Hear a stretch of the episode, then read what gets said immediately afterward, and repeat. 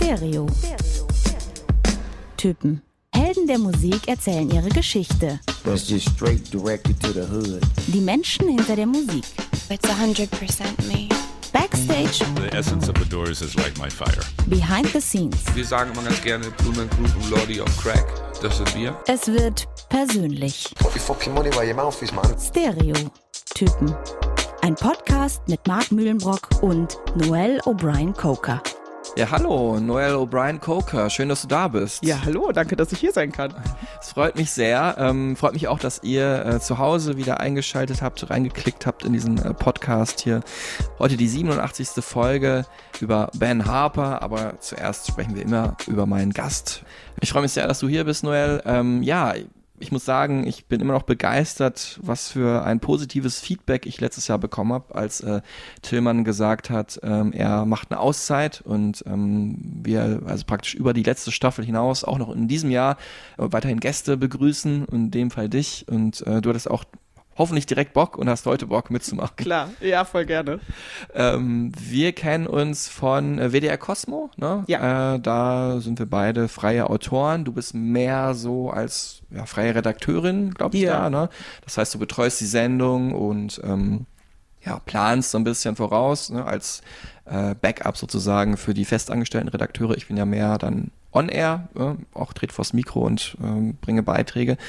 Ähm, WDR Cosmo, ja, kann man kurz sagen, multiethnisches Radio des WDR, ähm, gibt's auch in Berlin und Bremen, also wirklich super internationales ähm, Programm mit viel Global Pop Musik.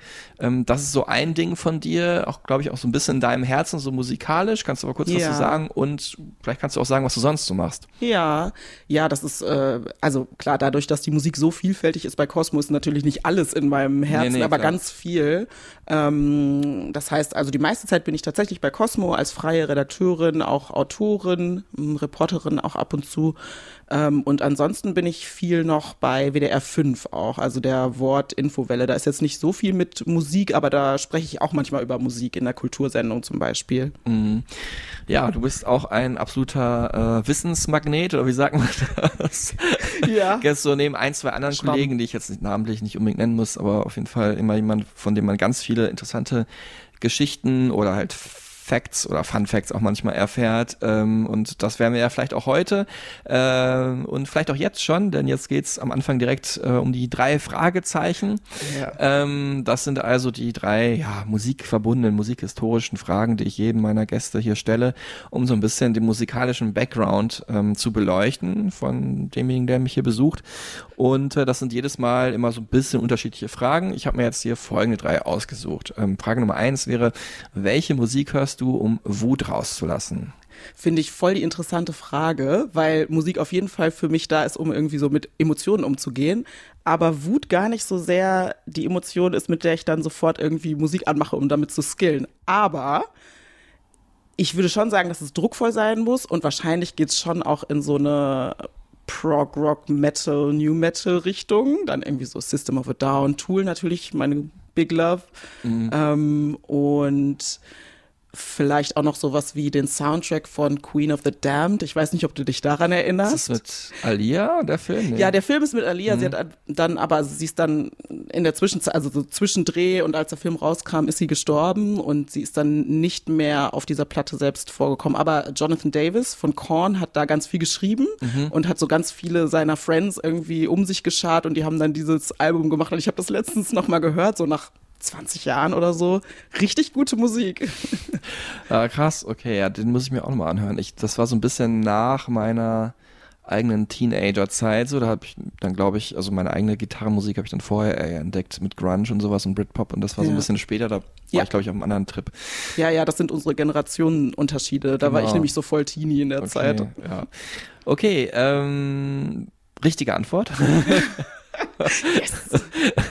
Was ist denn deine Frage Nummer zwei? Was ist, das ist auch eine beliebte Frage, sehe ich hier gerade, ein Klassiker. Was ist deine Guilty Pleasure? Also was hörst du nur im Geheimen? Oh Gott.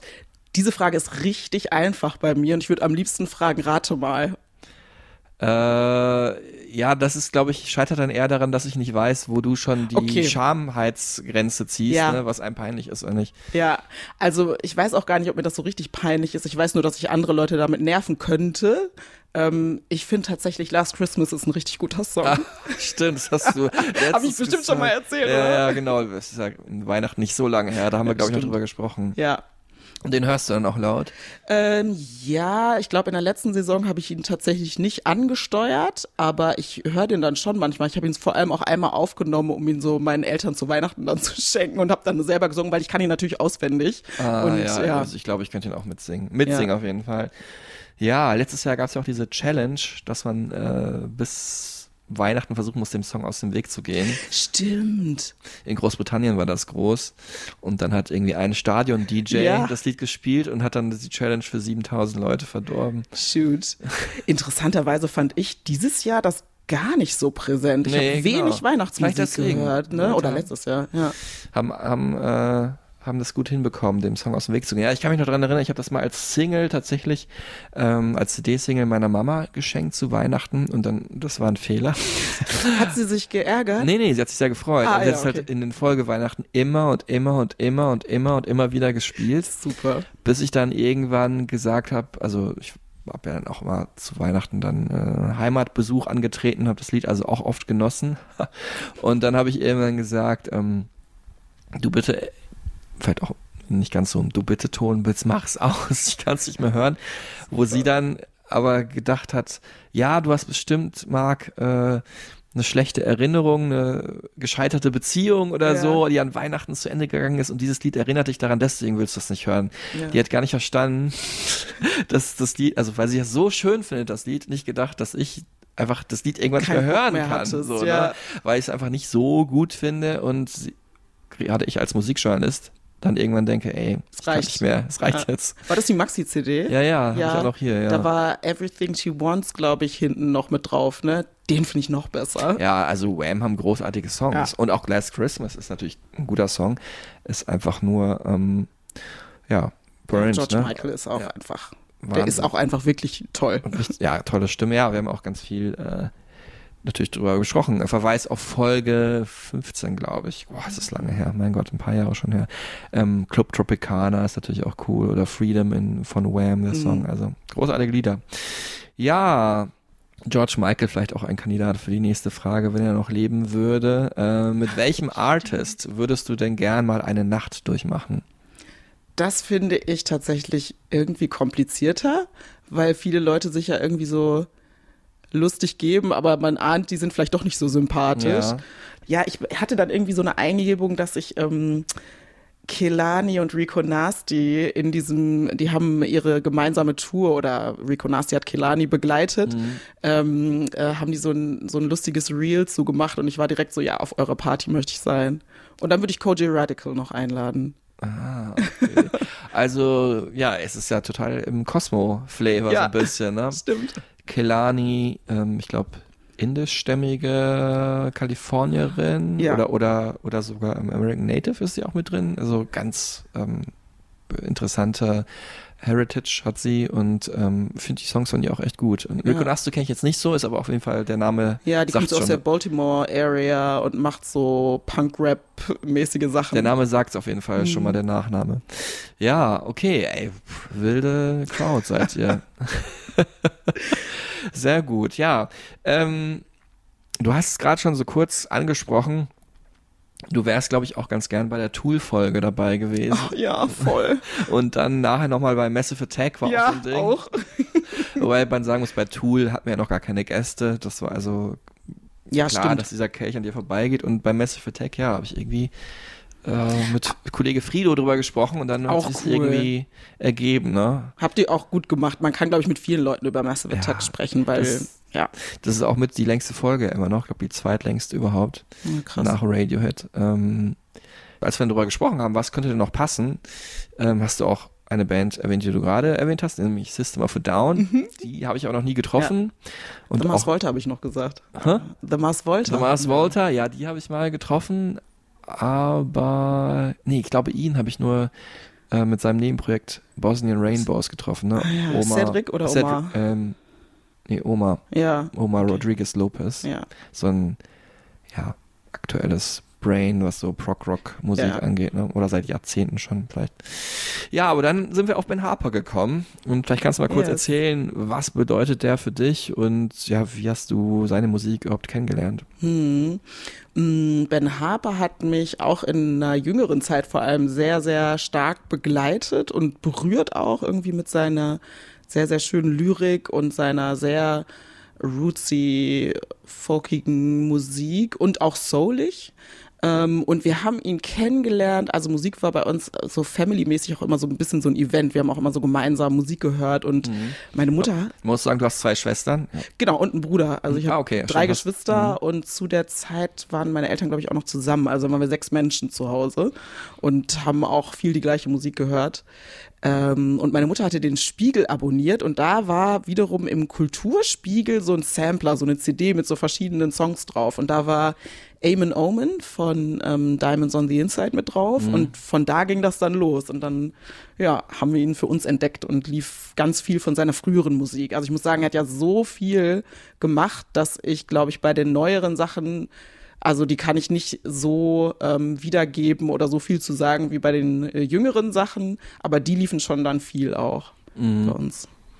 Ja, vielleicht können wir Amen Omen mal kurz reinhören. Sehr schöner, getragener Song. eher. Amen. Man, will I see your face again? Amen. Man, can I find a place within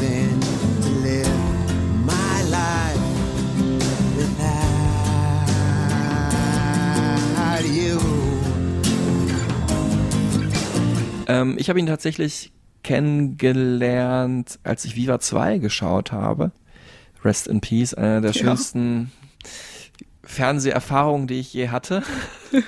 also der coole Sender von Viva, man kann man sich jetzt auch gerade nochmal angucken. Es gibt ja so eine Viva-Doku Yes. auf äh, in der ARD-Mediathek, ähm, wo auch beschrieben wird, dass da irgendwie so ein bisschen das Nischenprogramm stattfand, ne, mit Alternative Musik, mit ähm, Jazz auch teilweise oder ähm, Hip-Hop-Sendung.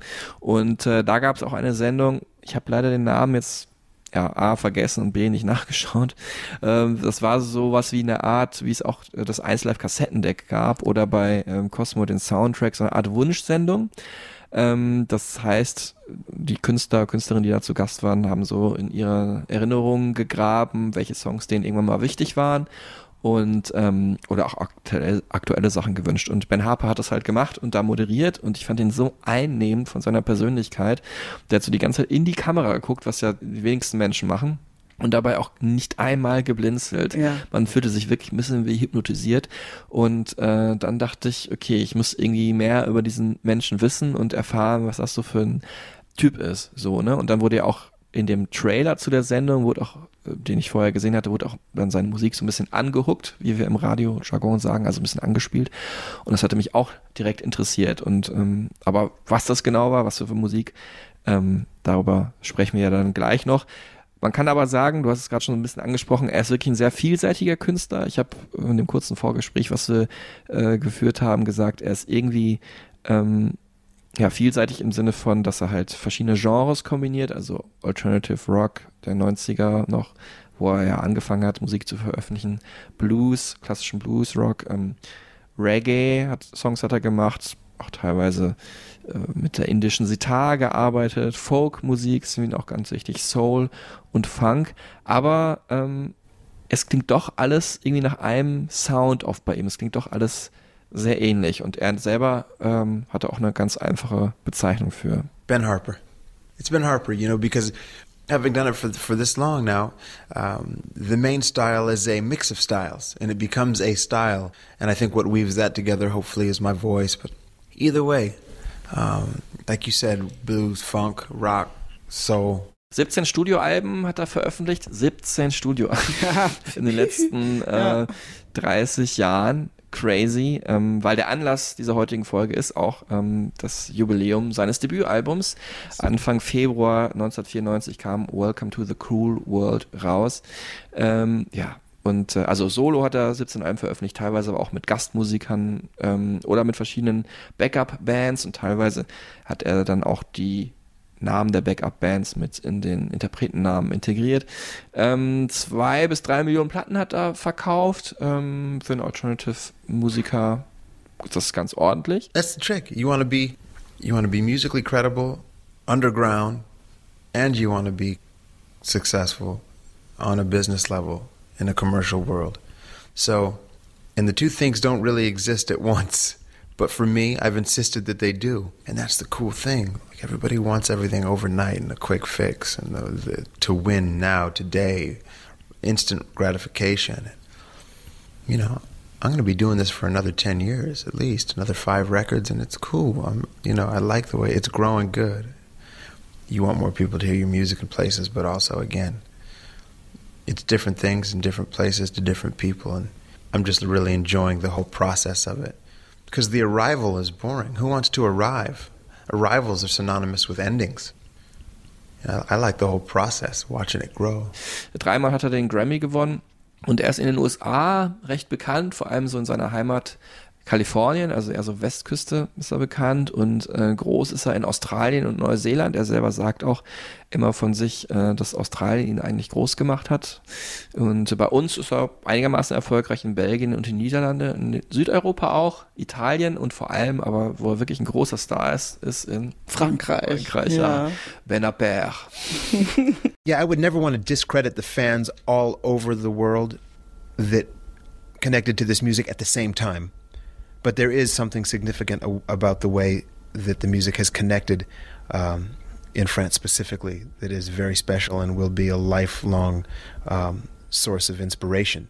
You know, because I've been, I, I, was fascinated with Paris the moment I got off the train there, and when I was a teenager, and a backpack and a guitar, I, uh, I knew it had something then for me. Ja, und erfolgreich ist er auch äh, in Portugal und auch in Brasilien. Ähm, das liegt aber nicht so sehr an seiner seine Solo-Sachen nur, sondern an einer Kollab Kollaboration, die er hatte äh, mit Vanessa da Mata, brasilianische Sängerin, äh, und mit der hat er zusammen vor gut 15 Jahren ähm, diesen Song hier aufgenommen. Das ist äh, Boa Sorte, übersetzt äh, viel Glück. Everything you want to give me, it's too much, it's heavy, there's no peace, all you want from me isn't real.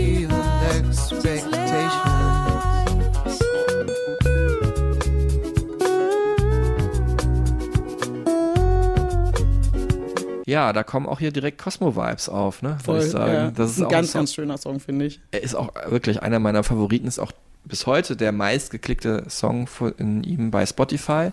Und bei Cosmo äh, haben wir ihn auch oft gespielt. Ne? Also, und ich mhm. mach dann immer lauter. Also, so eine schöne Saudade, wie mhm. der äh, Brasilianer sagt, also die, äh, ja, das brasilianische Wort für Melancholie, ne? Also mhm. vielleicht so eine spezielle Melancholie. Ja. Äh, angesichts der Schönheit zum Beispiel der Stadt Rio de Janeiro. Ja, wenn ich vorhin gesagt habe, ähm, wie Ben Harper in mein Leben gekommen ist, dann muss ich auch dazu da noch addieren, ich habe ihn leider nie getroffen. Ähm, mhm. Du auch nicht, ne? Nee. Ähm, nee. Ich hätte ihn gern mal interviewt. Das ist auch nicht so einfach, muss ich sagen. Ich war zweimal dicht dran und es ist ganz knapp gescheitert, weil der, glaube ich, auch so ein Mensch ist, der einfach so in so einem Tu, was du fühlst, Flow lebt, ja. so. Nicht so ein ganz, so, der Eindruck, der Eindruck macht er ja auch durch die Musik schon allein so, ne? Und ähm, ist jetzt nicht so ein ganz krass organisierter Typ. Ähm, zweimal ist es knapp gescheitert. Ich sollte einmal nach Rom fliegen, 2019, um ihn da zu interviewen, vom Label angeleiert. Ähm, hätte ich gerne gemacht. Und dann hat selbst ein Telefoninterview nicht geklappt. Ähm, oh no. Das war im Mai letzten Jahres, wo er sein immer noch aktuelles Album Wide Open Light veröffentlicht hat. Und äh, ja, ich glaube, die, ich habe jetzt nochmal nachgeschaut, um halt nochmal mich dran zu erinnern, wann das war. Ich glaube, mit der Promoterin habe ich 20, 30 Mails geschickt. Ähm, man muss dazu sagen, das ist vielleicht für so ein Interview vor Ort mit einem großen Star, wenn man irgendwie nach London fliegt, normal. Aber so Telefoninterviews sind eigentlich in zwei, drei, vier Mails geklärt. Und die, am Ende war die Kollegin, Laura hieß sie, ähm, da glaube ich, selber ganz schön verzweifelt, weil auch kein einziges Interview geklappt hatte mit ihm. Oh, das ist wirklich grauenvoll. Ne?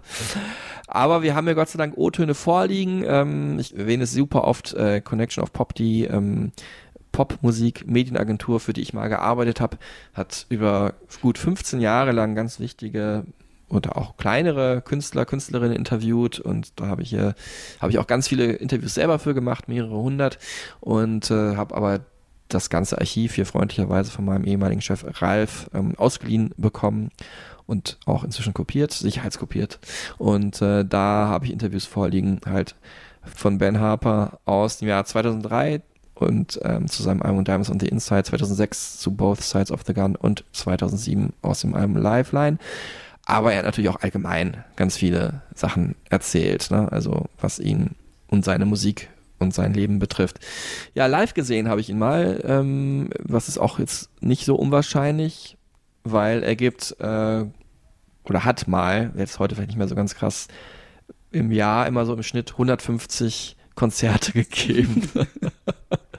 Und äh, ja, das äh, ist ja auch gleich eine Frage gewesen, ähm, was das so mit einem Menschen macht, einfach, ne? Also vermisst er das nicht sein Zuhause? Everything.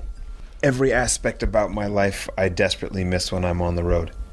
And when I'm at home, every aspect about the road I desperately miss when I'm, you know, when I'm at home, I, I desperately miss the road almost in its parallel and equal. I'm not sure if they're parallel universes or universes that are destined to collide. I just don't know yet. Ich habe ihn äh, mal live gesehen, weil er inzwischen da ja auch ganz groß ist in Portugal auf einer Reise nach äh, Lissabon mit meiner Ex-Freundin Negisa. Das war wirklich ein tolles Erlebnis ähm, im Colosseo de Okay, ich muss, muss sehe schon. Also ich würde es aussprechen Coliseo dos Recreos. Also vielleicht wird es auch mit U am Ende ausgesprochen. Ich glaube, die schon mal in Lissabon waren, wissen, was ich meine. Oder dos Recreos vielleicht. Äh, ganz schönes altes Theater und ähm, Ben Harper allein mit Gitarre, mit E-Gitarre auf der Bühne. Es ging dann schon ein bisschen lang, muss ich sagen. Ich bin auch jemand, der gerne Abwechslung hat. Also es ging, glaube ich, wirklich zweieinhalb Stunden. Aber es gibt auch wenige Künstler, die ich, glaube ich, so lang allein mit E-Gitarre auf der Bühne äh, sehen wollen würde ähm, und die dann trotzdem irgendwie sehr unterhaltsam klingen. Also mit Band ist es schon geiler, muss ich sagen. Und das war dann halt mal der Fall, habe ich ihn gesehen, 2003 im Palladium hier in Köln. Da war ich auch. Ja? Ja. da haben wir uns quasi das erste Mal getroffen. Ja. Hi. ja. War ich auch mit meiner damaligen Freundin dann, äh, meiner Uni-Freundin Biene. Äh, Also scheint auch so eine Musik zu sein, wo man als Pärchen vielleicht gut hingeht oder so. Mhm. Also schon, glaube ich, was, wo viele also was viele gut finden, einfach was viele Geschmäcker einfach anspricht, ne? Und ja, äh, ja ähm, in Köln hat er damals so seine größten Konzerte gegeben. Yeah, I mean, I have very fond memories of Cologne. Cologne, uh, Cologne was one of the first places I played in Germany. I think it was the first place I ever played in Germany. At an upstairs, the club was up the stairs, and we opened up for Grantley Buffalo, uh, and it was it was great. Den Club, den er jetzt hier meint, Upstairs, ich glaube, das könnte die Kantine gewesen sein, weil man ja da hinten stimmt, so eine ja. Feuertreppe hochgeht. Ähm, obwohl, nee, vorne ist ja auch eine Treppe, man geht so hoch, ne, wenn man Haupteingang reingeht. Das meinte er, glaube ich. Ja. Das müsste so in den 90er Jahren gewesen sein. Aber du warst auch 2003 beim ersten, zum ersten Mal bei Ben Harper? Ja, genau, das war das Ja, erste auch, Mal. Ja, witzig, Wahnsinn. ne? Ja, ich war mit meiner Mutter und meiner Schwester da. Es war ganz lustig. Wir haben, glaube ich, irgendwie die Schule dann geschwänzt. Das war so ein Erlebnis. Und ähm, Aha. wir haben uns auch so nach vorne gedrängelt und so voll mitgesungen. Schule geschwänzt, weil du musstest anreisen und oder Ja. am nächsten Tag, du kommst ursprünglich aus. Wir, wir waren in Bielefeld zu der Zeit. Also Okay. ja, genau. Ich, ähm, Bielefeld ist meine Heimatstadt, würde Mhm. ich jetzt so sagen. Mhm. Und ähm, wir haben da so ein richtiges Abenteuer draus gemacht. Äh, Wir sind erst, wir hatten kein Auto mehr zu der Zeit und sind dann erst nach Paderborn zur Cousine meiner Mutter, haben da das Auto von der Cousine abgeholt, sind mit dem Auto nach Köln, waren hier dann total verwirrt vom Verkehr, was ich heute sehr gut nachvollziehen kann, sind zweimal über die Brücke aus Versehen gefahren und dann waren wir da im Palladium. Und ähm, ich fand es total schön. Also ich erinnere mich, also ich war direkt im Jahr danach auch ähm, bei Rock am Ring und da ist er auch aufgetreten. Und deswegen vermischen sich, glaube ich, die Erinnerungen. Aber es war auch ein ähnliches Konzept. Es ist wie bei dem Live-Album Live from Mars, wo ähm, er immer erst mit den Innocent Criminals auftritt und in der zweiten Hälfte dann so Solo spielt. Halt mit E-Gitarre und seiner Lap-Steel-Gitarre und so, so ein intimeres ähm, äh, Ambiente dann schafft. Live from Mars ist auch tatsächlich eins meiner zwei liebsten Live-Alben aller Zeiten. Das andere habe ich äh, vor ein paar Folgen erwähnt. Das war ähm, in der Wilco-Folge Kicking Television, das Live-Album halt von Wilco und äh, Ben Harper übrigens auch großer Fan von Wilco und wahrscheinlich Wilco auch von Ben Harper, könnte ich mir vorstellen. Und Live from Mars, ja, es ist einfach eine Wahnsinnsenergie, Mhm. ähm, ausufernde Sounds und Songs dann auch, die sind ja viel länger als auf dem Album und ähm, für mich wird das so auf den Punkt gebracht durch dieses wunderbare Stück hier, äh, Woman in You oder The Woman in You. Ähm, ja, das auch damals mich total abgeholt hat, weil, wann war das nochmal? Kam es raus auf dem Album Burn to Shine? Müsste so 99 gewesen sein. Das war 99, ja. Ähm, ja, auch wieder so eine, denke auch schon wieder eine Liebesgeschichte, glaube ich, damals unglücklich verliebt und dieser Song hat das für mich ganz gut ausgedrückt. Ne, der Titel sagt es ja auch schon. Wir hören mal kurz rein in die wilden Gitarren-Sound-Eskapaden am Ende des Stücks.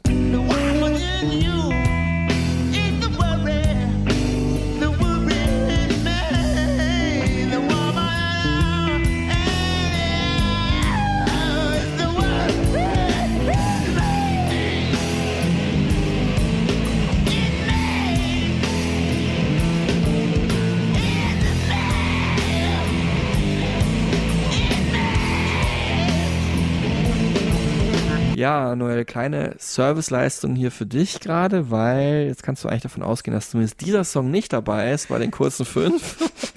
Als einer von den ungefähr 400, die Ben Harper veröffentlicht hat. Ja, das wird richtig hart. Ja. Ja, die kurzen fünf stehen an. Äh, du hast schon vorher gesagt, ja, es könnte schwierig werden. Ich kann es leider nur bestätigen. Hm.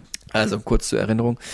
Ähm, die kurzen fünf, das ist unser unsere kleine Rubrik hier, wo ich äh, aus fünf bekannten Songs des Künstlers, der Künstlerin, um den oder die es geht, jeweils eine Sekunde rausschneide und dann ganz schnell nacheinander schneide, sodass wir gleich ungefähr fünf Sekunden, ja, ein Soundmassaker hören. ähm, und du musst, oder ihr zu Hause auch, könnt erraten, welche Songs das genau sind. Ähm, es ist sowieso immer schwierig, ob man die Songs überhaupt kennt, dann ob man in dem Moment drauf kommt und dann die auch benennen kann in der Zeit, dass das Sprachzentrum praktisch aktiviert wird. Und jetzt, ich habe es gerade gesagt, oder Ben Harper hat selber gesagt, Ben Harper hat immer den Ben Harper Sound. Ich habe beim Zusammenschnitt gemerkt, okay, auch wenn er unterschiedliche Genres am Start hat, ja, es ist am Ende klingt es doch relativ ähnlich, ne? Mhm. Ja, das wird die Herausforderung. Ist einfach, weil sein Katalog ist so riesig und viele Sachen sind nah beieinander. Viel Glück. Viel Glück wünsche ich dir und ich euch zu Hause auch. Es gibt wie immer zwei Durchgänge. Hier sind die kurzen fünf mit Ben Harper.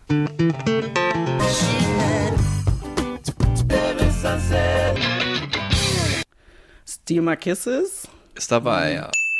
Ähm, ich glaube, ich habe gehört, weil jetzt kommt noch dazu, dass man sich ja auch erinnern muss an die Schnipsel. Ich glaube, ich habe Glory and Consequence gehört. Ähm, jetzt muss ich mal kurz im Kopf äh, die Musik durchdenken. Äh, Ground on Down. Richtig, das war der letzte. Boah, richtig Ähm, gut. Und ich glaube, jetzt muss ich noch mal hören, weil ich es vergessen habe. Okay, ja, richtig gut. Also auch ungewöhnlich. Die meisten Menschen ähm, erkennen ersten Songs oder die letzten. Du hast aber den ersten, dritten und fünften erkannt. Ach, spannend. Genau, also Nummer zwei und vier fehlen dir noch. Und es gibt ja diesen zweiten Durchgang jetzt für dich und für euch zu Hause auch.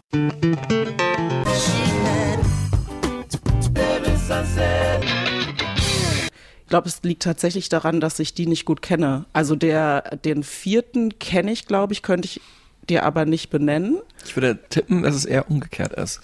Dass du den zweiten kennst und den vierten. Und den vierten nicht? Ja, kann auch sein. War das Diamonds on the Inside? Richtig, ja. Ah, krass, ja, okay. She Had und dann kommt auch schon Ja, ja. Diamonds on the Inside. Ja, okay. Okay, dann wird es irgendeinen Schuss ins Blaue bei dem letzten oder? Ja, warte. Ähm, nee, ich kenne den wirklich nicht. Genau, da, der singt ja, was singt der da? Sunset oder so? Ich kenne den Song nicht. Oder ich Mhm. kenne ihn nicht gut. Also ich kann ihn nicht, ich kann nicht den Titel dir dazu nennen. Genau, das war halt der Song, äh, wo ich vorhin einmal kurz gesagt hatte, wo die Sita ganz prägnant ist. Ähm, aber der Reihe nach, also das waren nacheinander Glory and Consequence, ähm, absoluter Publikumslieblingssong und bis heute, glaube ich, immer noch einer, wo er oft die Konzerte mit eröffnet Ja. vom Album The Will to Live 1997. Dann ähm, haben wir gehört, der Titeltrack vom Album Diamonds on the Inside, sein wahrscheinlich Durchbruchsalbum, kann man sagen, aus dem Jahr 2003. Steal My Kisses, äh, das war damals so ein bisschen so eine Radio-Single, wurde oft gespielt vom Album Burn to Shine aus dem Jahr 1999, was er veröffentlicht hat. Ähm, unter dem Namen Ben Harper and the Innocent Criminals und deswegen findet man es heute auch relativ schwer, wenn man bei Spotify nach Ben Harper sucht, weil das Album taucht da nicht auf. Und dann war der Song mit der Sitar aus dem Doppelalbum Both Sides of the Gun 2006, das war die Single Better Way. Und als letztes ähm, ja, die Lead-Single vom zweiten Album Fight for Your Mind 95 kam das raus, Ground on Down. Hier nochmal für euch die Auflösung in den mittellangen fünf.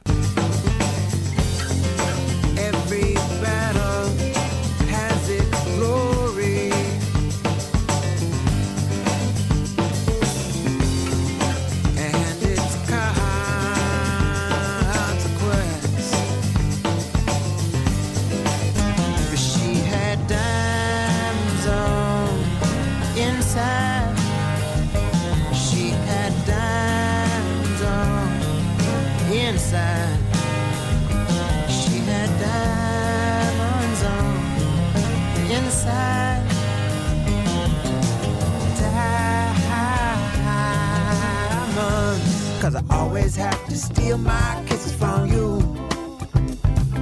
Always have to steal my kisses from you. Always have to steal my kisses from you. Always have to steal my kisses from you. I'm a living sunset, lightning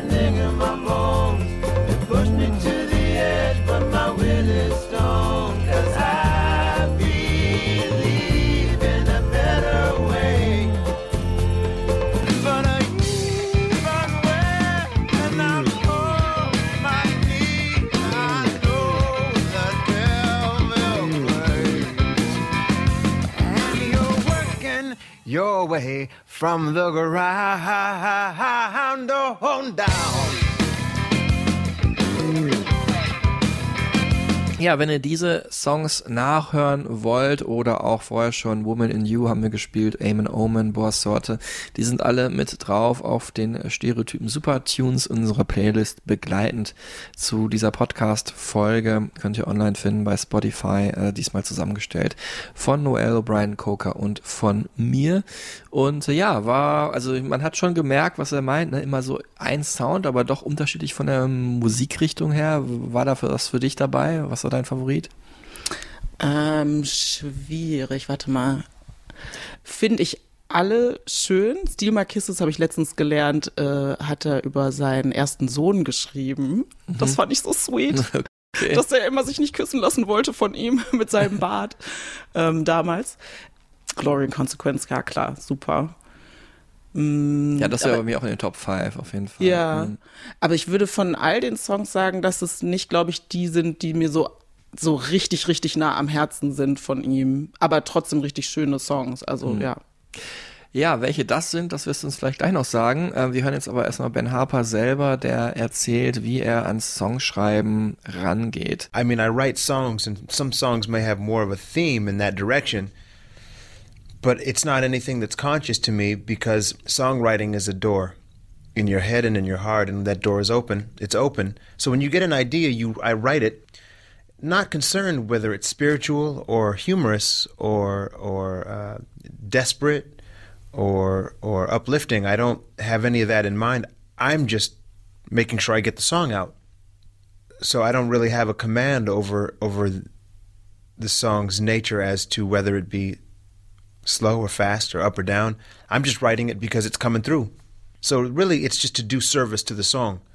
It's not for me to. It's not for me to define uh, the spirit or the spiritual nature of the song or life or anyone else. Ja, Ben Harper sieht sich ganz im Dienste der göttlichen Eingebung sozusagen. Ist ja auch ein sehr spiritueller auf jeden Fall. Ja, mega. Äh, gläubiger Mensch. Ähm, der halt sagt, ne, er dankt demjenigen Gott der ihm diesen Einfall gegeben hat und dann ähm, ist er da, ist es an ihm, diesen Song auszuarbeiten. Das ist auch eine ganz schöne, demütige Sicht, finde ich eigentlich. Auch wenn ich jetzt nicht so religiös bin wie er. Äh, was ich ganz interessant fand, das hat er noch erzählt, das hören wir jetzt noch mal kurz, dass er eigentlich immer schreibt. Ne? Also von den kleinsten Momenten so nebenbei auf Tour, wenn er gerade on hold ist, in Warteposition oder sogar nach einem Gespräch mit einem Journalisten. Auch das kann ihn inspirieren. Yeah, yeah. It's, every day is a part of the writing process and experience. So there's not any particular day, time, or place where writing occurs. It's just all the time. Every since I was about 20 years old, I've never lost or dropped a word of any conversation I've ever had. I've never lost a word. I mean, if you and I have a conversation and it has something for me that can be that can work its way into a song, I'm going to write it down. So I've just never lost a word. Ich habe ihn auch mal sagen hören, dass er so eine Zeit lang den ganzen Tag durch so einen vier Minuten Songfilter gesehen hat und sich davon auch erstmal wieder so ein bisschen distanzieren musste, weil er gemerkt hat, dass er irgendwie nicht mehr vernünftig funktioniert, weil er die ganze Zeit diese Songschablone mit sich rumträgt. Na, wie man das jetzt in einen Song packen könnte oder in eine Geschichte ja. packen könnte, ne? Boah, krass. Ja, ich glaube, das ist normal, ne? Also auch das ist, glaube ich, auch bei uns Berufskrankheit so ein bisschen, wenn ich manchmal so Skripte, also ich schreibe ja oft Skripte, also um dann halt Beiträge zu bauen und auch, dass ich dann manchmal einen Film gucke, über den ich gar nicht berichten muss, aber dann auch mir vorstelle, wie würde ich jetzt das angehen ja, oder so. Ne? Voll, ja. Oder als ich ähm, auch Fernsehen mal mehr gemacht habe oder in der Ausbildung, dann äh, guckst du dir Tagesschau an und sagst so, ah, Schnittfehler. Ja. Und so. das ist auch ganz schlimm. schlimm. Ja, hier sagt er nochmal, die Songs von ihm, die sind ähm, nicht unbedingt immer autobiografisch. Er ist also schon auch ein Geschichtenerzähler, also ein Storyteller im besten Sinne des Blues, ne, muss man sagen. Das ist früher ja die, oder Folk-Musiker ist noch mehr. Ähm, ne, Bob Dylan hat das ja so ein bisschen popkulturell kultiviert, aber noch weiter vorher waren es ja äh, Vagabunden, so, oder Menschen, ne, so Tagelöhner, also die jetzt nicht freiwillig Vagabunden waren, sondern einfach geguckt haben, wo finde ich einen Job, ziehen durch Amerika und haben eine Gitarre dabei. Und ähm, dabei fallen ihm halt irgendwie Songs ein oder Dinge, denen man täglich begegnet und ähm, die man dann nachsingt. Und äh, so sieht sich Ben Harper auch ein bisschen. Ähm, deswegen auch passt das ganz gut mit dem auch auf Reisen schreiben und, deswegen passt es auch ganz gut, dass es nicht unbedingt immer Sachen sind, die ihm selber passiert sind. That's the trick about music. Just because a song sounds a certain way doesn't mean the person writing it was going through that. It was just a, it was a, it was an idea for a song. Whether I've lived that or not, it still comes from a place of experience and a place of person to person interaction and connection. It does come from a certain place and I hope that it goes to the same place where it comes from. Yeah, some of those songs, man, I, I they definitely put a lump in my throat, you know, to even write. Um, so I always hope that the songs can project themselves out into the world and land in people's lives with the same force that I feel I'm writing them with. Ja, wo wir gerade schon von autobiografischen Zügen zumindest, ja, die angesprochen haben, wäre es vielleicht auch mal ganz interessant zu wissen, wo kommt dieser Mann eigentlich her? Ben Harper, geboren in Pomona, Kalifornien, aufgewachsen in Claremont. Ähm, das ist so östlich von LA, liegt zwischen LA und San Bernardino, so in der Nähe vom Joshua Tree Nationalpark und Palm Desert, also so ein bisschen mitten in der Wüste, aber mit Anschluss zur großen Metropole.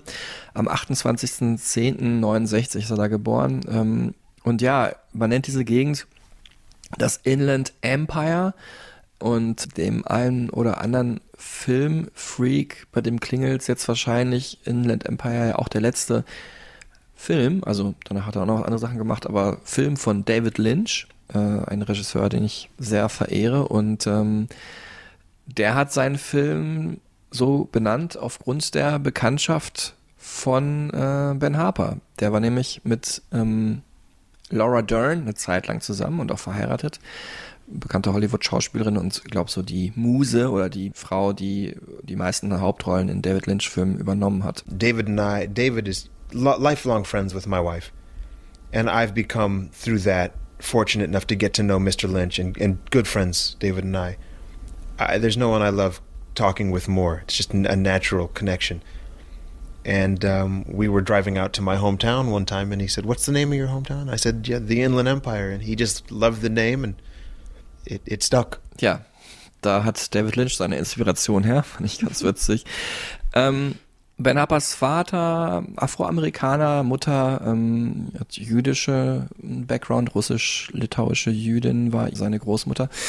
Und ähm, er, die, Eltern sind aber, haben sich getrennt oder scheiden lassen, als er fünf war und er ist dann mit der Family seiner Mutter aufgewachsen, also die, der jüdischen Seite. Er hat zwei Brüder und ähm, ja, trotzdem auch vorher schon mit seinem Vater und natürlich überhaupt ähm, dann mit der Familie seiner Mutter, das war immer ein sehr musikalischer Haushalt. Yeah, I mean, it was just there. There was no difference between music and my right hand.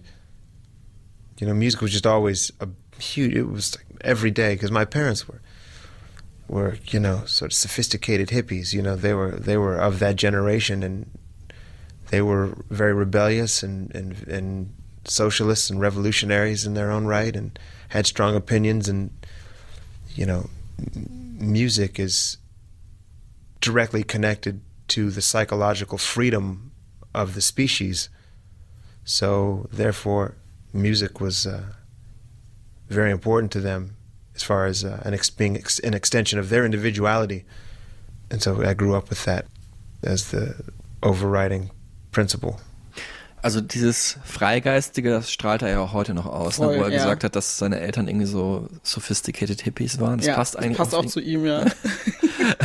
so ein bisschen in dem Sinne, weil er natürlich auch ein bisschen mit seiner Musik Geld verdient hat, ein bisschen privilegiert jetzt, aber ähm, klar, er ist immer noch im Herzen wahrscheinlich ein Freigeist, deswegen haben, haben auch die Interviews nie geklappt. er hat dann mit fünf das erste Mal zur Gitarre gegriffen und liegt auch ein bisschen daran, weil er täglich mit Musik und Musikern zu tun hatte, denn seine Großeltern hatten einen Music Store, wahrscheinlich ein bisschen kleiner als der hier in Köln.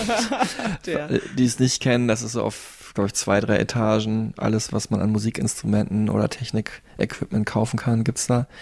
Das war ähm, ein Folk Music Center, daher vielleicht auch die Liebe zur Folk-Musik, aber auch äh, viel Blues. Künstler sind da ein- und ausgegangen, um halt da Instrumente auszuprobieren, neue Gitarren vielleicht zu kaufen.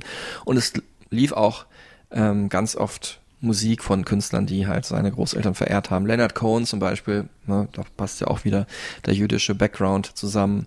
Und ähm, sein Großvater äh, hatte auch mal erzählt, der war wirklich äh, bekannt dafür, auch ihm immer so Zitate mit auf den Weg zu geben von ganz bekannten Schriftstellern wie William Shakespeare oder Robert Frost.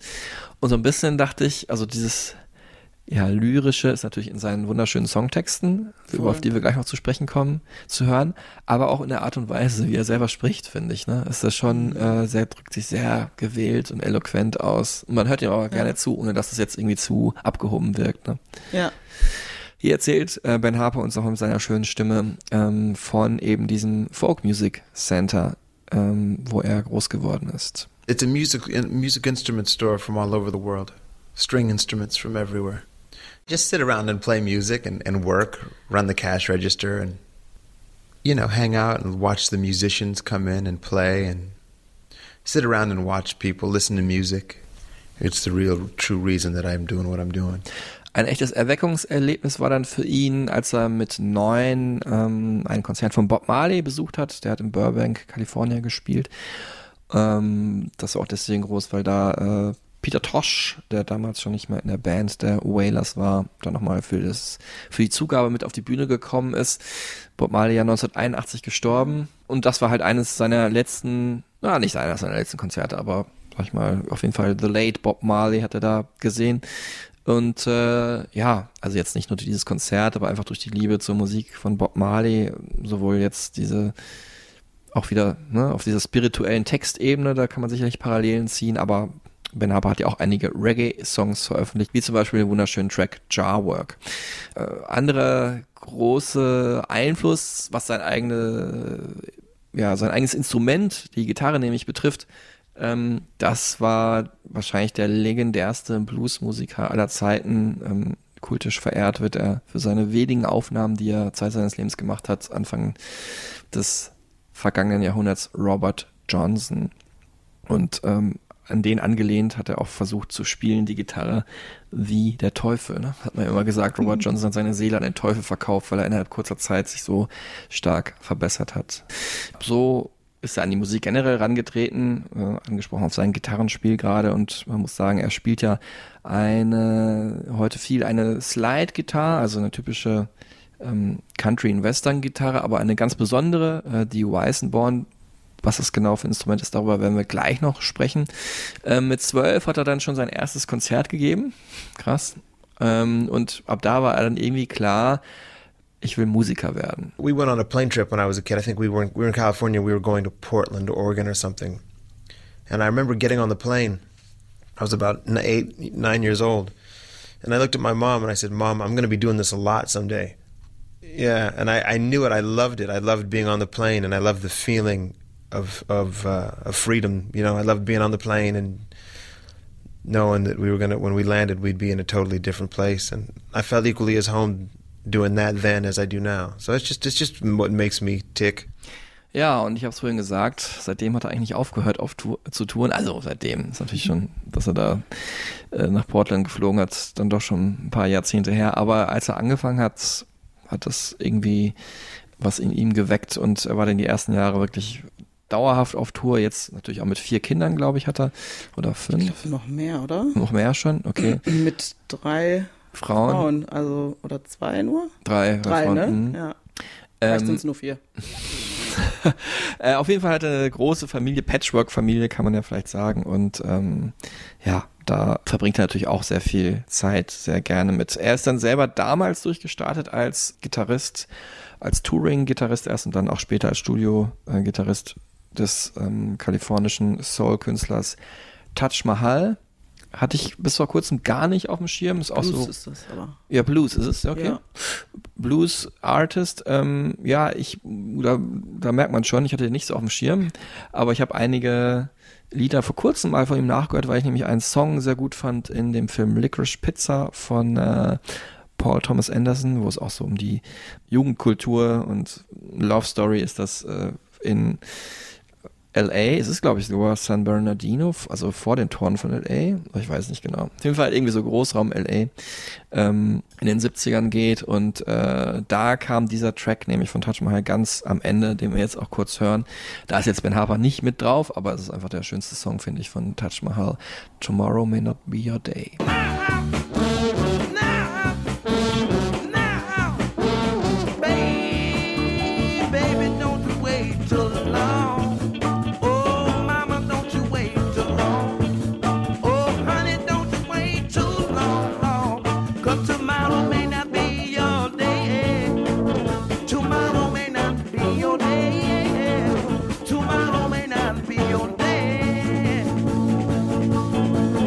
Ah, ich habe jetzt mal kurz gegoogelt ähm, und es sind scheinen tatsächlich fünf Kinder zu sein. Mit der dritten Frau hat er 2017 noch ein Kind bekommen. Okay. Ja. Alles klar. Also kann er bald selber seine eigene Band damit formen. Ich glaube, der Älteste ist auch selber Musiker.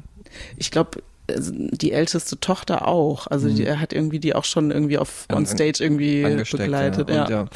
ja, cool. Ähm, wo wir gerade Taj Mahal gehört haben, wir wollen natürlich hier vor allem sprechen über Ben Harper, den Solokünstler, ähm, und da kommen wir jetzt nochmal drauf zu sprechen, auf den Anlass äh, der heutigen Folge, nämlich 30 Jahre Debütalbum, ich glaube 8. Februar kam es raus, 1994, ich habe aber auch auf einer anderen Seite gesehen, dass es schon am 1. Februar rauskam.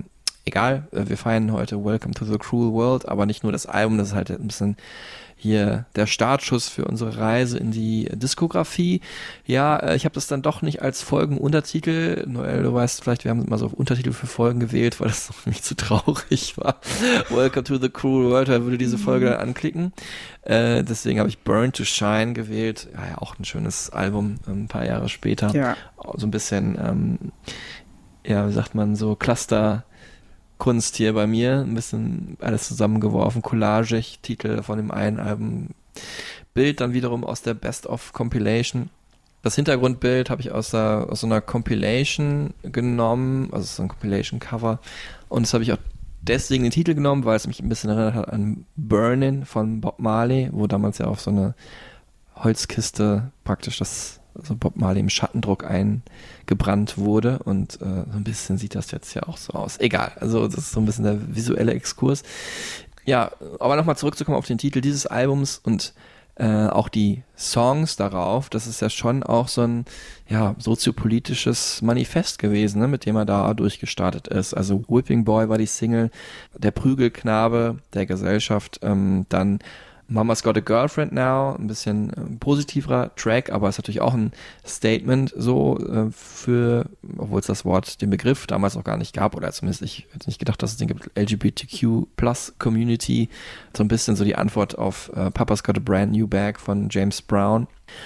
Oder natürlich ein Song, der ähm, ja sehr hervorgestochen ist, Like a King, also natürlich der König an sich gemeint, vor allem aber natürlich Martin Luther King, und äh, Rodney King, der ja, das hatten wir in der Folge über Rage Against the Machine auch, äh, von Polizisten in LA brutal misshandelt wurde und lange in Koma lag. Ne? Ja, ja. Und, und das Besondere war halt, dass es Aufnahmen davon gab. Mhm. Also so wie heute George Floyd, das war sozusagen der erste George Floyd-Moment, ähm, als das passiert ist. Und dann ging das um die Welt und hat halt Proteste ausgelöst. Die Proteste kamen aber, muss man dazu erst sagen, zustande erst, als die Polizisten alle freigesprochen wurden. Ja. Also die ersten Proteste, klar, gab es auch schon im Moment, wo die Aufnahmen veröffentlicht wurden, aber als die dann Polizisten alle freigesprochen wurden, ja, da gab es wirklich ähm, dann die Battle of Los Angeles, wie Rage Against the Machine das damals bezeichnet haben und ähm, so kompromisslos und ähm, oder auf ihrem ersten Album so kompromisslos mit harten Rock-Riffs Rage Against the Machine das gemacht haben, hat äh, Ben Harper das in diesen ja eher gefühlvollen, aber doch sehr nach vorne gehenden Song gepackt. Mhm. Und Martin Luther King ist nicht nur angedeutet, sondern auch wirklich explizit angesprochen auch, mhm. ne? Er sagt, das verbindet er so schön. Er sagt so, Martins Dream becomes Rodney's worst nightmare. So, das fand ich irgendwie sehr schön zusammengebunden. Like a king, like a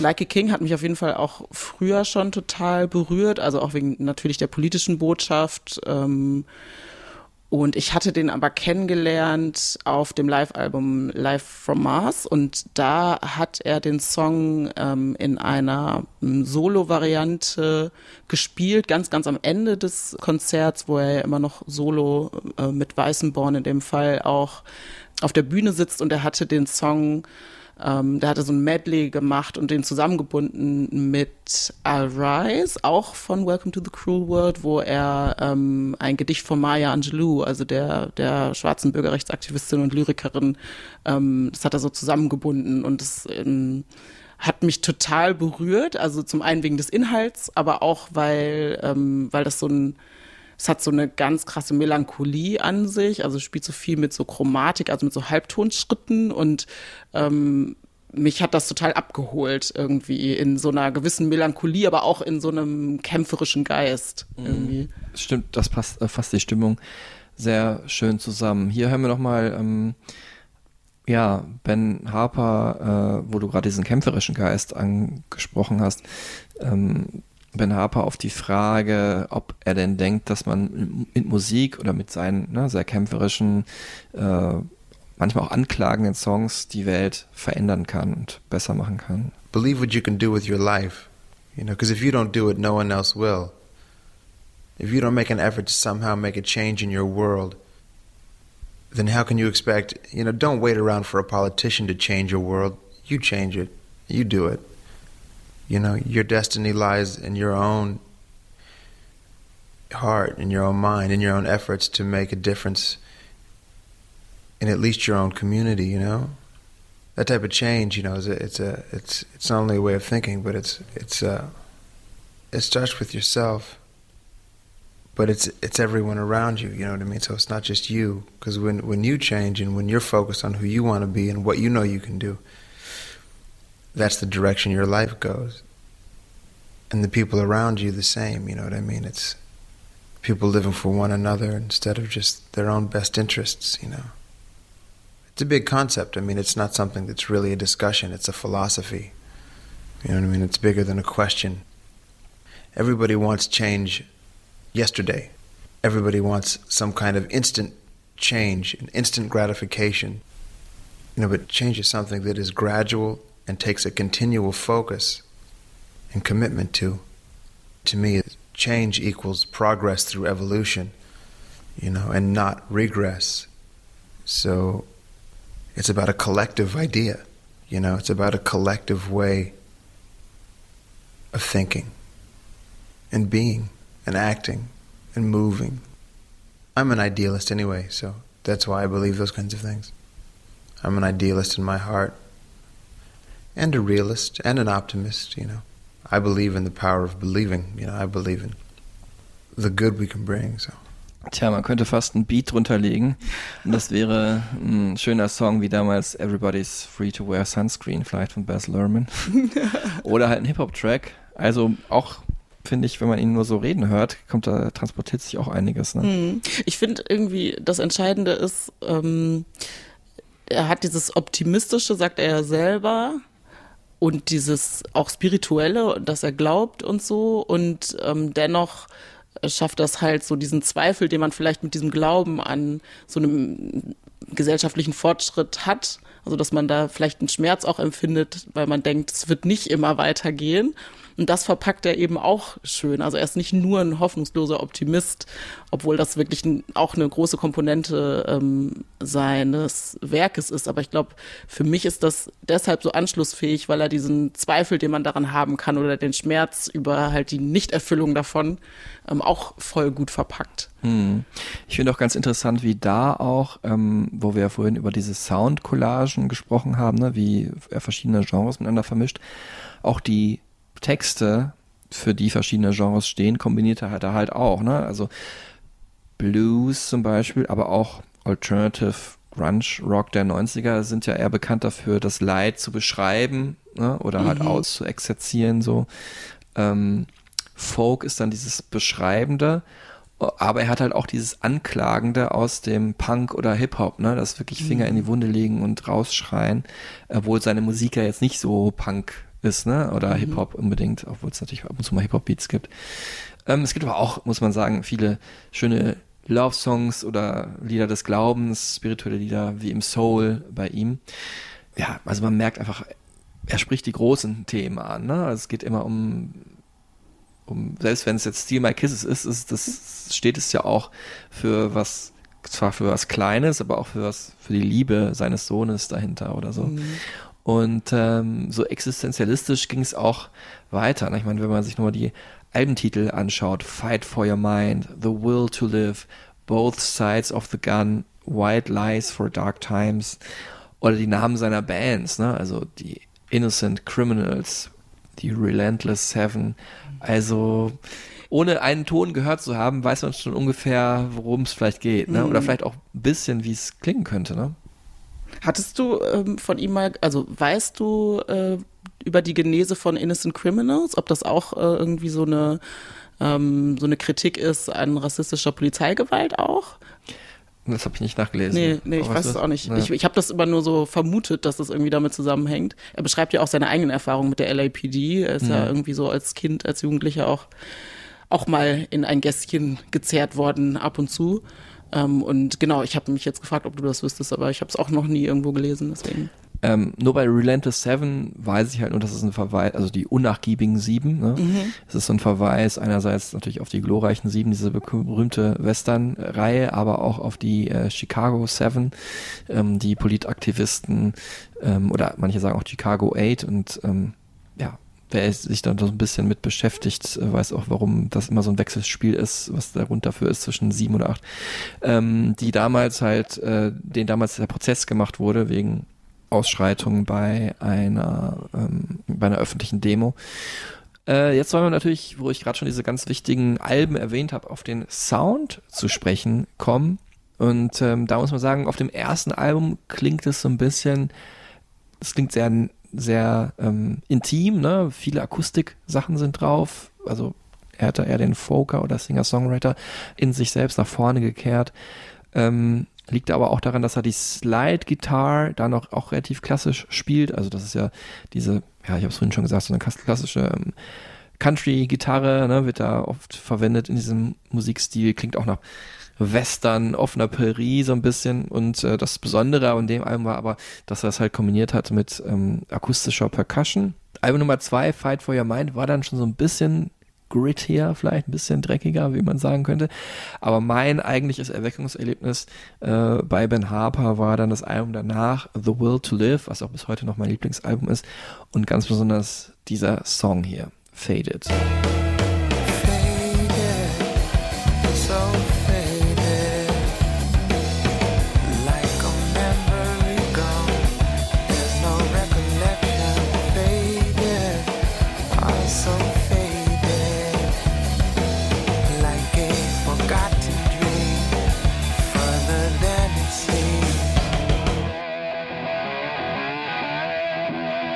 Ich habe damals auch das Video dazu gesehen und äh, da sieht man halt, äh, ich habe es leider heute nicht mehr gefunden, deswegen kann ich nur von meiner Erinnerung erzählen und die ist immerhin ähm, eine Generation alt, also ein Vierteljahrhundert.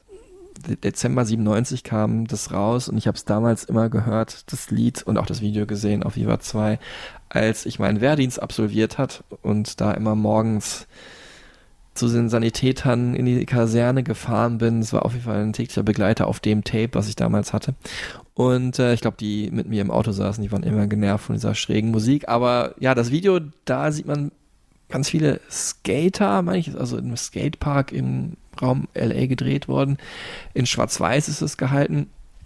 Und ich glaube, Ben Harper skatet im Video auch selber, das weiß ich nicht mehr ganz genau. Auf jeden Ja. Fall skatet da so generell. Er Du weißt es noch, oder? Ich glaube, er- ich glaube, ich habe ein Interview gehört, wo er über dieses Video spricht und aber auch darüber spricht, dass er wenig zu sehen ist und dass das Label damals sagte, so wird es nicht ein bisschen mehr zu sehen sein oder so. Er Also ich wollte glaube, nicht angeben. Er ist tatsächlich ein sehr guter Skater. Ja, mhm. also ich sehr will jetzt, leidenschaftlich. Äh, auch seit Jahrzehnten schon sieht man auch so ein bisschen an seinem Style, kann man sagen, Ja. so manchmal. Also heute vielleicht nicht mehr so, aber früher so mit den etwas weiteren Hosen und äh, ja, obwohl teilweise hat er auch enge Hosen und enge Shirts angehabt. Also kann man nicht sagen, aber auf jeden Fall sieht er so ein bisschen skatermäßig auch aus. Ne? Ja.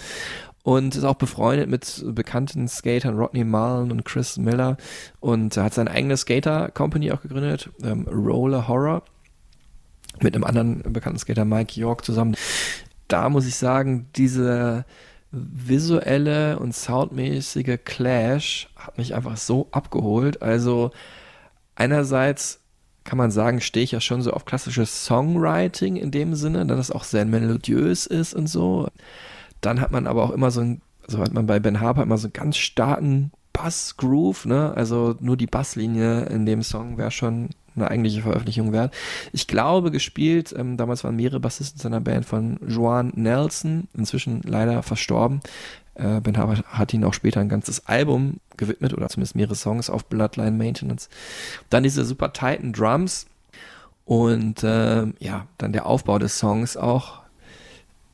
Diese äh, Alternative Rock Komposition, dann der C-Part, der so total ähm, reduziert, akustisch ist. Man denkt, der Song klingt jetzt so aus und dann wird er nochmal wieder eingefadet, haha, wie der Song halt auch heißt. Ähm, und es gibt ein großes Crescendo-Finale und das wiederum kombiniert, aber nicht mit so, weil es ist natürlich auch so ein bisschen Classic Rock mit drin, nicht so mit so altbackenen Styles, sondern halt mit so damals modernen und ewig coolen Skate-Style. Fand ich mega gut, äh, war so mein Ding. Aber das Wichtigste an dem Song überhaupt war einfach, und das hat mich gecatcht, diese psychedelische Gitarre. Ich hatte so einen Sound äh, vorher noch nie gehört. Es ist auch eine Slide-Gitarre im weitesten Sinne, nur hat er die hier halt findet man auch online in ganz vielen Kritiken, viel schmutziger und verzerrter und halt ja psychedelischer, manischer gespielt und damit einen Sound rausgekitzelt, der irgendwie bis heute einzigartig ist. Und das ist eben diese berühmte, ähm, der Sound dieser berühmten Weissenborn-Gitarre oder Weißenborn kann man vielleicht auch sagen. Ja, die zeichnet sich halt dadurch aus, ähm, ich kannte die wirklich vor Ben Harper nicht und ich glaube, sonst kommt man auch nicht so oft mit der in Kontakt, dass ähm, sie gespielt wird wie eine Zither eigentlich, also Ben Harper sitzt und äh, hat diese Gitarre auf seinem Schoß liegen oder auf einem Tisch, äh, und, äh, aber meistens auf seinem Schoß.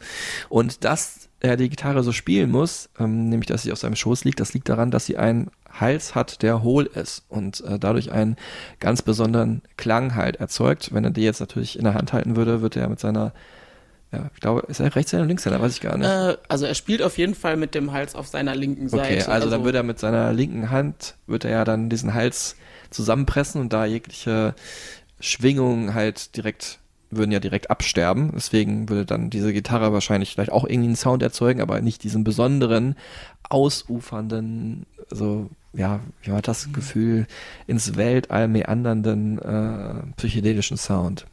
Also man zupft mit der rechten Hand und ähm, man intoniert, aber nicht indem man mit dem Finger die Seite runterdrückt, sondern man hat eben äh, dann so ein so ein Stahlstift, den man an die Seite dran hält und dann damit erzeugt man dann halt den Ton oder eben so ein Bottleneck nennt man das auch, wo Stimmt, du dann ja. halt so ein, so ein Glasring oder halt so ein, so ein Flaschenhals um deinen Finger rum Ich machst. glaube, früher haben die wirklich einen Flaschenhals Ja, halt, ja. gehalten und jetzt äh, Genau, und er spielte, glaube ich, aber meistens mit so einem Stil ähm, Ding und ähm, genau, und da, da stellt man dann halt ein, welche Tonhöhe dann kommt. Und das Besondere dabei ist eben, dass du ähm, nicht wie bei der Gitarre das auf das ähm, Brett drückst, die Seite, sondern eben durch diese äh, Berührung mit diesem Stahlstift, der, äh, der Ton erzeugt wird und du eben dann dieses Glissandi erzeugen kannst, weil du halt über diese, mit diesem Stift über diese Seite fährst und dann eben immer diese, ja, diese, wie kann man Glissandi beschreiben? Also diese Töne, die so durchgehen. Ja, ne? so, so ein Flow, wie ich das vielleicht gerade mit diesem Meandern beschrieben habe, Ja, ne? so, dass es so ineinander übergeht und so. Ähm, wir haben es am Anfang gar nicht gesagt, du bist ja auch selber Musik, also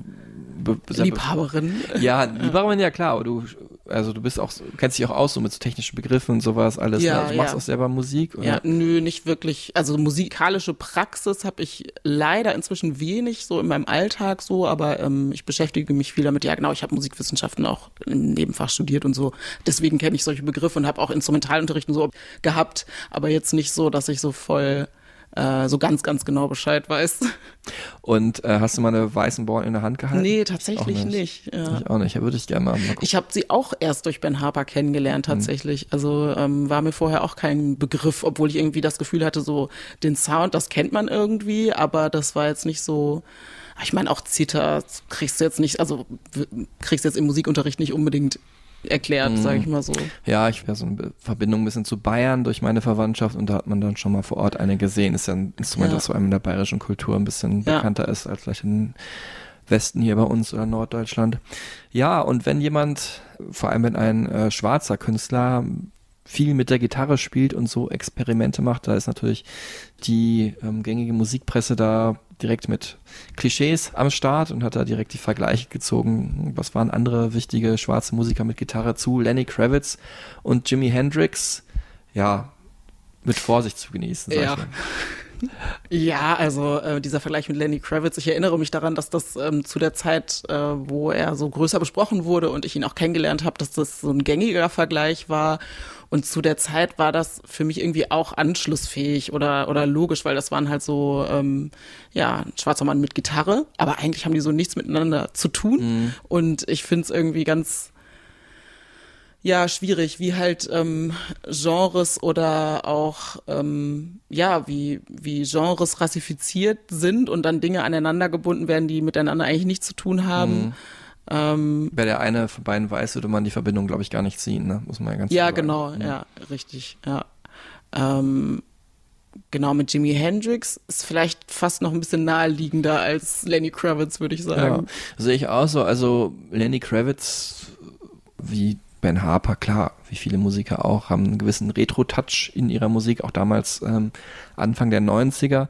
Ähm, oder waren einige, also gerade Lenny war einer der wenigen, der diese, der 70er Rock wieder für sich Ja. entdeckt hat. Ne? Damals war ja viel So Synthesizer-Musik in Ja. und danach kam Grunge, was eher so an Punk und Hard Rock orient orientiert war.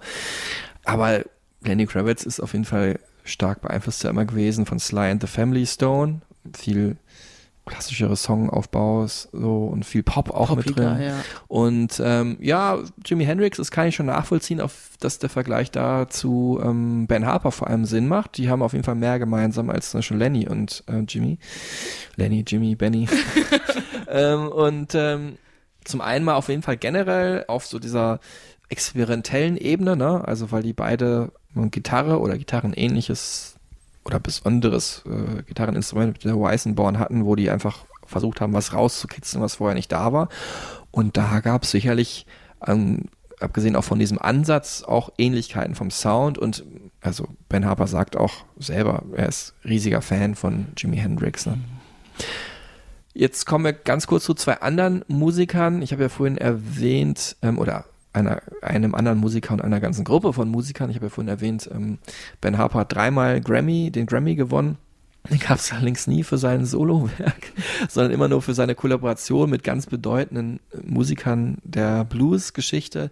Einmal mit Charlie Musselwhite, ja, hat er zwei Alben aufgenommen und vielleicht so ein bisschen besonderer noch, weil ungewöhnlicher war halt dieses Album äh, mit den Blind Boys of Alabama.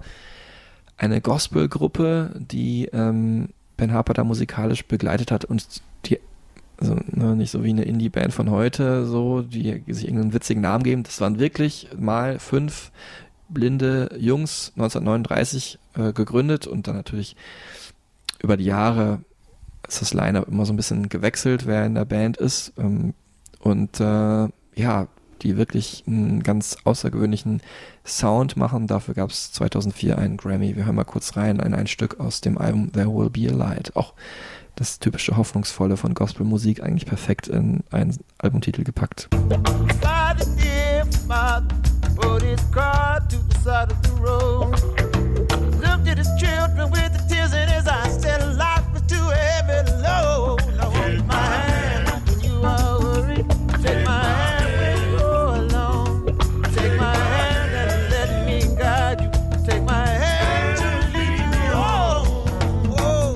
Wo wir gerade nochmal kurz beleuchtet haben, was Ben Harper für Nebenprojekte gestartet hat, ähm, können wir jetzt auch nochmal auf seine eigene Vielseitigkeit zu sprechen kommen. Und da kommt einem das Album als erstes in den Sinn, vielleicht, also wenn man sich ein bisschen mit seiner Diskografie befasst, ähm, Diamonds on the Inside, mit dem er auch dann groß rausgekommen ist. Einerseits wegen dieser Vielseitigkeit vielleicht. Ähm, es ist Funk drauf, ne, mit Brown Eyed Blues und Bring the Funk. Und dann waren auch wieder diese Heavy Weissenborn, also dieser verzerrte Slide-Guitar-Sound drauf, auf, also ein bisschen wie in Faded halt, auf ähm, Temporary Remedy und So High, So Low. Dann ja den, ich sag mal, Sad Core von Eamon Omen haben wir vorhin schon gehört.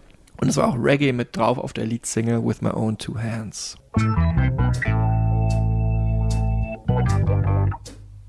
I can change the world with my own two hands, make a better place.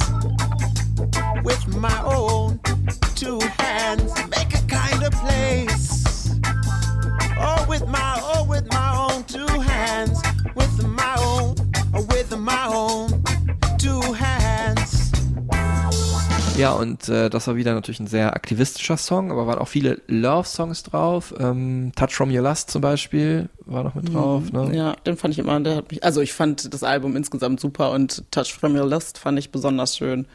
Also einerseits sehr vielseitig, ich fand aber auch, das Album war insgesamt ein bisschen, ja, ich, glatter ist irgendwie ein bisschen poppiger produziert vielleicht auch, Mhm. ne? einfach weil er vielleicht Interesse hatte oder vielleicht auch immer besser geworden ist in seiner eigenen Produktion oder und der Produktion mit JP Plunier oder Plunier, glaube ich, wie die äh, äh, Hm. äh, Amis sagen würden, sein langjähriger ähm, Produzent. Mhm. Ähm, hat er vielleicht einfach dann gedacht oder das so hinbekommen, dass es ein bisschen poppiger klingt? Oder findest du es auch so, das Album? Ja, auch Diamonds on the Inside vorhin schon gehört, auch ein sehr poppiger Song, finde ich. irgendwie. Ja, ja, stimmt. Ähm, ja, es ist auf jeden Fall ein weniger durchhörbares Album, finde ich, als jetzt zum Beispiel Burn to Shine oder Heterogener meinst du, ja. Ja, genau, ja, genau. Ich muss tatsächlich sagen, dass ich das Album zwar nach wie vor super und toll finde, aber tatsächlich das auch nicht so straight up durchhöre wie andere Alben von ihm. Und ähm, das hat sicherlich was einmal mit der Heterogenität zu tun, wobei ich das nicht grundsätzlich äh, ähm, irgendwie schlimm finde, wenn ein Album heterogen ist. Ähm, und klar, die, die Glätte, das würde ich schon auch bestätigen, dass es ein bisschen glatter ist als die, ähm, als das, was davor kam. Und vor allem auch, was er halt live spielt, ne? Was ist ja eigentlich sein großes Ding. Hm. Ja, also das ist wahrscheinlich hier schon so ein bisschen durchgeschieden. Also Ben Harper auch ein großartiger Live-Künstler eigentlich, der sich dadurch halt auch ganz viel Renommee erspielt hat. Und äh, ja, es ist die Platte ist auf jeden Fall vielseitiger. Vielleicht ist es dann tatsächlich so, dass man je nach Stimmung, zum Beispiel wenn man zwar ja ganz am Anfang die Frage wütend ist, dann vielleicht eher ähm, So High, So Low auflegt Ja. und dann im traurigen Moment halt Aim and Omen und wenn man ein bisschen dancen will, Bring the Funk, ja. Ich fand dann nochmal vom Spätwerk und man muss schon sagen, also die Highlight-Alben, das waren jetzt halt, würde ich sagen, oder die, für die auch berühmt geworden ist, war so in dieser Ära, so kurz vor und kurz nach dem Millennium, also von ähm, dem Debütalbum, was mich nicht so gecatcht hat, aber dann Fight for Your Mind, The Will to Live, Burn to Shine und Diamonds on the Inside, das war Diamonds, glaube ich so ja. die Reihenfolge. Ähm, danach hat er auch viele gute Platten veröffentlicht, die entweder so in die eine, also wieder in die rockige Richtung gingen oder vielleicht ein bisschen akustisch bluesiger. Da gab es dieses sehr bunt gemischte Doppelalbum, Both Sides of the Gun, hatte ich vorhin schon erwähnt.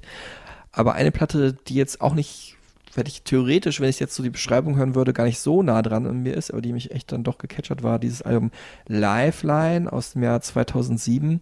Es war so ein bisschen, glaube ich, damals die Amy Winehouse-Zeit, ne? Irgendwie Retro-Soul war in allen Medien, in allen, ja, weiß nicht, ich glaube, ganz viele Künstler, die auch in die Richtung gegangen sind. So ein bisschen glatterer 60s Soul, äh, der dann bei Amy ja so ein Edge bekam durch die flotte Produktion und durch ihre versauten Lyrics oder sehr ehrlichen Lyrics. Und äh, Ben Harper hat damals dieses Album Lifeline aufgenommen, was auch ja so Soul mit akustischen Instrumenten war. Und dieser Song hier ist bis heute immer noch der, den ich am meisten gehört habe von Ben Harper überhaupt. Das ist äh, auch ein stetiges Credo, was wirklich das plakativ auf den Punkt bringt. Fight out of you, also im ganzen Refrain singt er da, die können dich runterkriegen und runterdrücken, wie sie wollen, verlier niemals die Kampfeskraft in dir.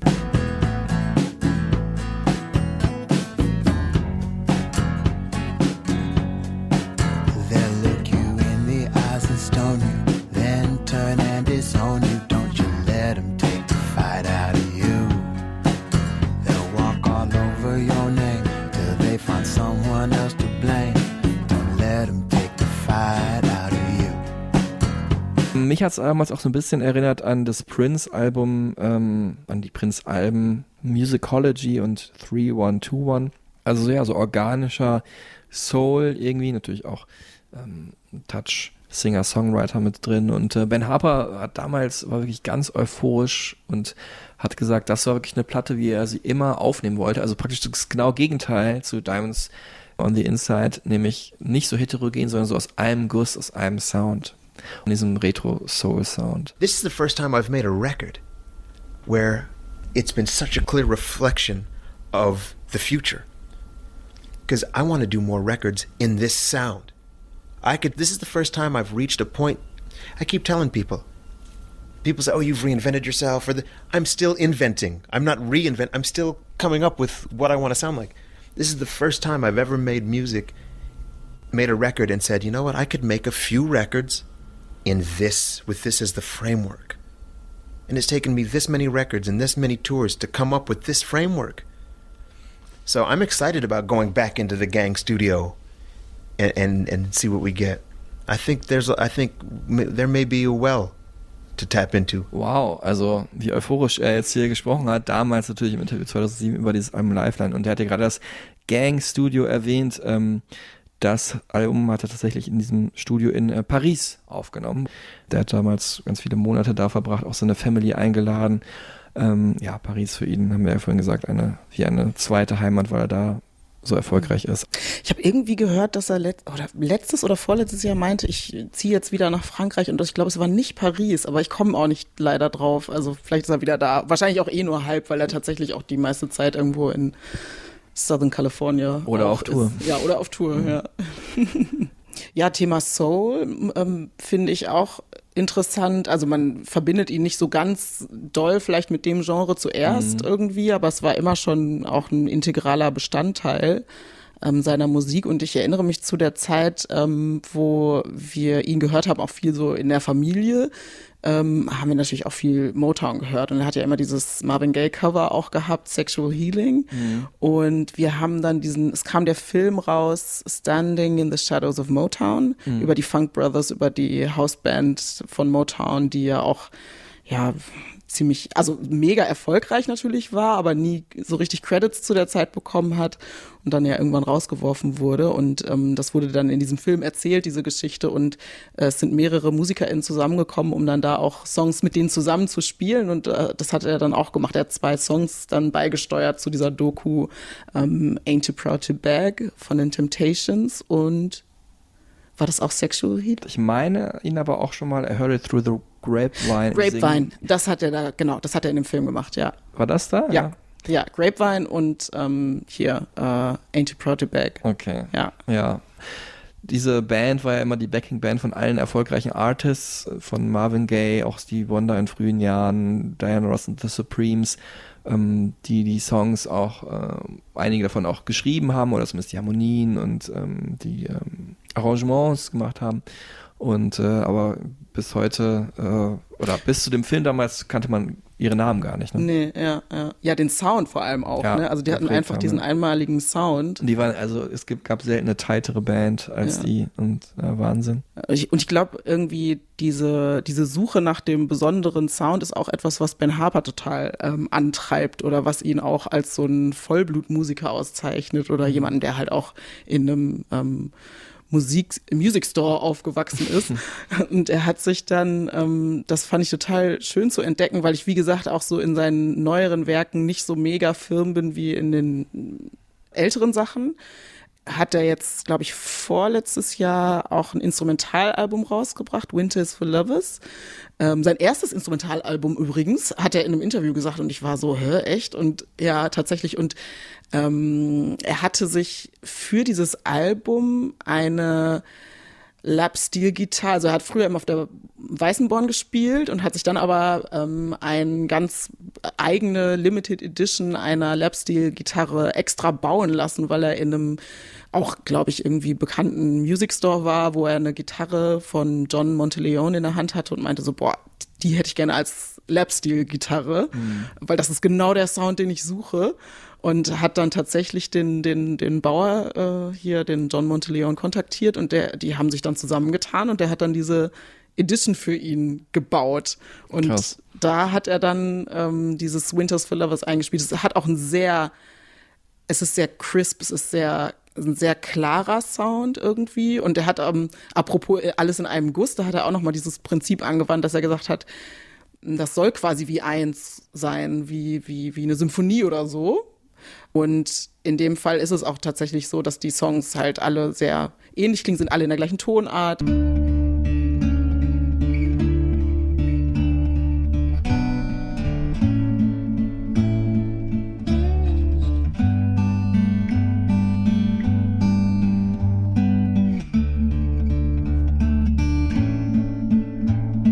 Das fand ich total spannend, nochmal zu sehen, wie man sich so als Musiker, ja, wie man halt so als Musiker alt werden kann auch. Und dafür ist er, auch wenn er mich nicht immer ähm, die ganze Zeit begleitet hat in meinem Leben, kann ich irgendwie mit ganz viel Appreciation und auch ähm, Bewunderung und auch Interesse und Neugier halt sehen, was er sonst noch so macht, ne? wie halt irgendwie diesen Sound zu jagen und dann dieses ähm, äh, Instrumentalalbum zu spielen.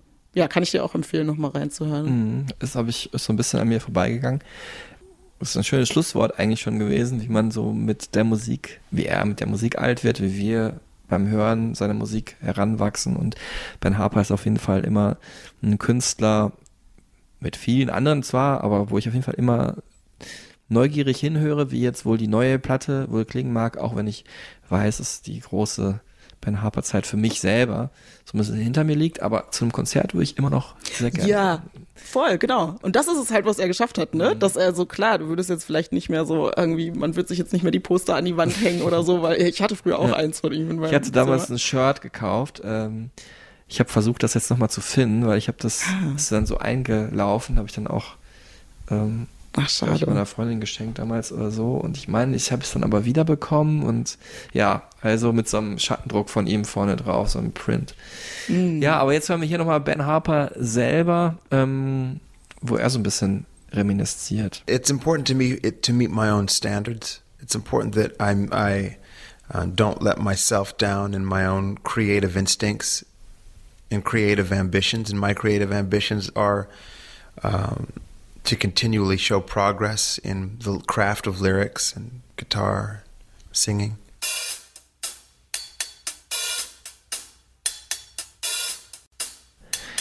Ja, schönes Schlusswort von Ben Harper hier. Jetzt wirklich mal, wo wir hier zum Ende kommen, ähm, der da in die Zukunft blickt. Und ja, es ist ja schon ein bisschen retrofuturistisch, weil das Interview ja auch schon ein paar Jahre alt ist, aber muss sagen, ähm, er hat Wort gehalten, er ist äh, ähm, seinem Stil treu geblieben, was äh, das Gitarrenspiel angeht, was die Aufrichtigkeit vor allem angeht und was auch sein Gesang angeht und hat uns mit vielen weiteren tollen Stücken ähm, begeistert in den letzten Jahrzehnten. Und eins davon hören wir hier auch gerade, Gold to Me, einer meiner absoluten Favoriten, habe ich mir fürs Ende überlegt. Habe ich auch damals mit draufgepackt auf eine Kassette, die ich für meine damalige Freundin aufgenommen habe, also irgendwie Anfang der Nullerjahre. Studentenheim, Bochum, Vibes kommen hier gerade nochmal auf. Das war auch so die Zeit, wo ich den viel gehört habe.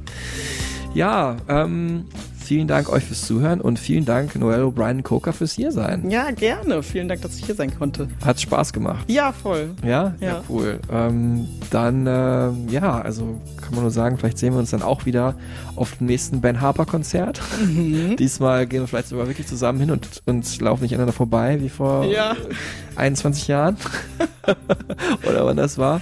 Ja, und ähm, dann bleibt mir nur noch zu sagen, äh, in der nächsten Folge äh, geht es um auch eine Band, die ungefähr in derselben Ära, oder nee, schon vorher durchgestartet ist, um die Beastie Boys nämlich. Dann werde ich sprechen mit einem weiteren Cosmo-Kollegen von uns beiden. Vincent Lindig wird dann zu Gast sein. Und wenn ihr weiterhin Bock auf Ben Harper habt und äh, nicht auf Live-Konzerte warten wollt, dann klickt gerne in unsere Supertunes rein, wo wir alle wichtigen Songs nochmal versammelt haben. Vielen Dank fürs Zuhören, bleibt gesund und tschüss zusammen. Tschüss.